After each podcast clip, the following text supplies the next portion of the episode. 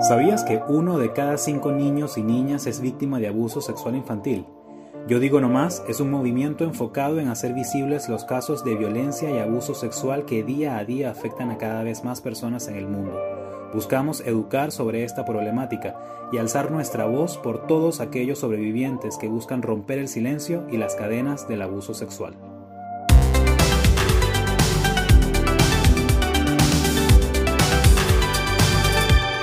Hola, bienvenidos a un nuevo episodio del podcast Yo digo no más. Mi nombre es Arturo Bolívar y el día de hoy, como todas las semanas, vamos a continuar la conversación sobre esos temas que muchas veces pueden ser difíciles de abordar en familia, pero que es importante que empecemos a educarnos para afrontarlos adecuadamente en caso de que lleguemos a ser testigos de un caso similar en nuestro entorno o nuestra familia. Vamos a hablar sobre los daños que puede causar en una víctima de abuso sexual infantil el hecho de callar estos terribles episodios, evitando hablarlo con personas de confianza. Para profundizar en este tema, hoy nos acompaña Carolina Pereira, ella es especialista en trauma infantil. ¿Cómo estás, Carolina? Bien, gracias por tenerme acá hoy. Carolina, en Yo Digo No Más estamos constantemente investigando todo tipo de cifras que ayuden a entender el contexto y la realidad de los casos de abuso sexual en el mundo.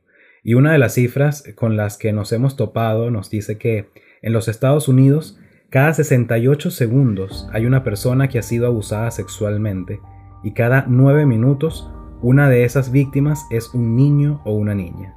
Esto es realmente impresionante y cabe destacar que estas cifras reflejan solo aquellos casos en los que las víctimas deciden romper el silencio y hablarlo con otras personas porque hay muchas otras que nunca reportan el hecho de haber sufrido este tipo de abuso. Precisamente de eso quiero que empecemos a hablar, Carolina, sobre el daño que hace el mantener ese secreto para ti solo.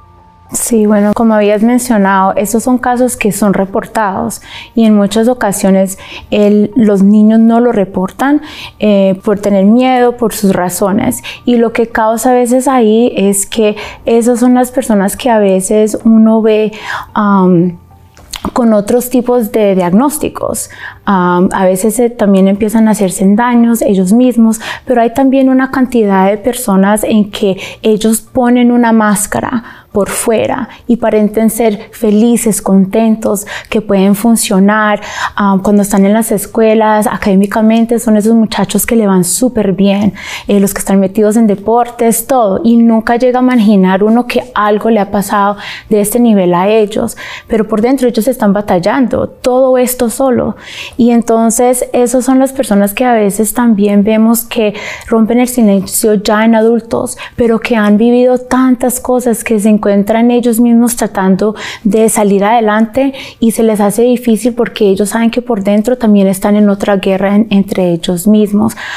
vemos muchas veces también que estos muchachos cuando no tienen ese apoyo académico como cuando están en vacaciones de verano, es que ellos se sienten como perdidos y es eso, porque el, el nivel académico para ellos es como ese apoyo para poder seguir como callando ese silencio que están viviendo ellos solos. Y es algo que suele manifestarse en todo tipo de enfermedades. Hay un libro que se llama El cuerpo lleva la cuenta, en donde precisamente se habla sobre el hecho de que muchas de las enfermedades que las personas tienen es porque llevan ese secreto y tienen una guerra interna con ellos mismos por no romper el silencio.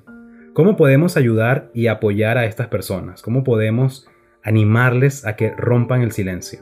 Bueno, primero es dar información. Yo creo que hay muchos que se sienten que son ellos, son unos casos independientes y entre más podemos eh, dar información, más podemos hablar, más podemos estar ahí exponiéndonos a la comunidad, a, la, a la sociedad, de que esto que le ha pasado no están solos, que hay muchas otra gente que están pasando por lo mismo, entonces así se pueden sentir apoyados. Para ellos entonces sentirse cómodos en contarle sus historias a alguien. La educación, la educación es necesaria, es algo que debemos empezar a hacer desde cualquier espacio, desde las escuelas, desde la familia sobre todo, hablar sobre el abuso sexual, un peligro que es real, que existe y que con una educación adecuada podemos evitar. También debemos ayudar a los padres a entender cómo comunicarse con sus hijos, la importancia de creerles cuando se acercan a contarles que fueron abusados. Desde el movimiento hemos visto muchos casos de niños y niñas que se han dispuesto a hablar sobre un caso de abuso que han sufrido y no les creen. Es algo que cuesta entender que no le creemos a un niño cuando dice yo fui abusado sexualmente, alguien me tocó, el primo, el tío, el abuelo.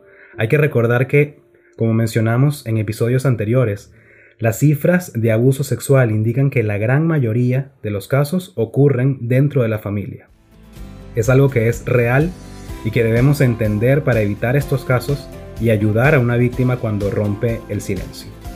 En nuestra página web www.yodigonomás.com tenemos mucha más información en torno a este tema sobre cómo podemos apoyar a una persona cuando habla sobre un abuso sexual que haya sufrido y las consecuencias tan graves que puede causar el guardar este secreto. Carolina, muchas gracias por haberte unido a Yo Digo Nomás el día de hoy. Así llegamos al final de este episodio. Les recordamos que pueden seguirnos a través de nuestras redes sociales. Estamos en Instagram, Facebook y YouTube como arroba yo digo nomás. También les recuerdo sumarse a nuestro movimiento para que juntos digamos no más al abuso sexual. Los espero en el próximo episodio.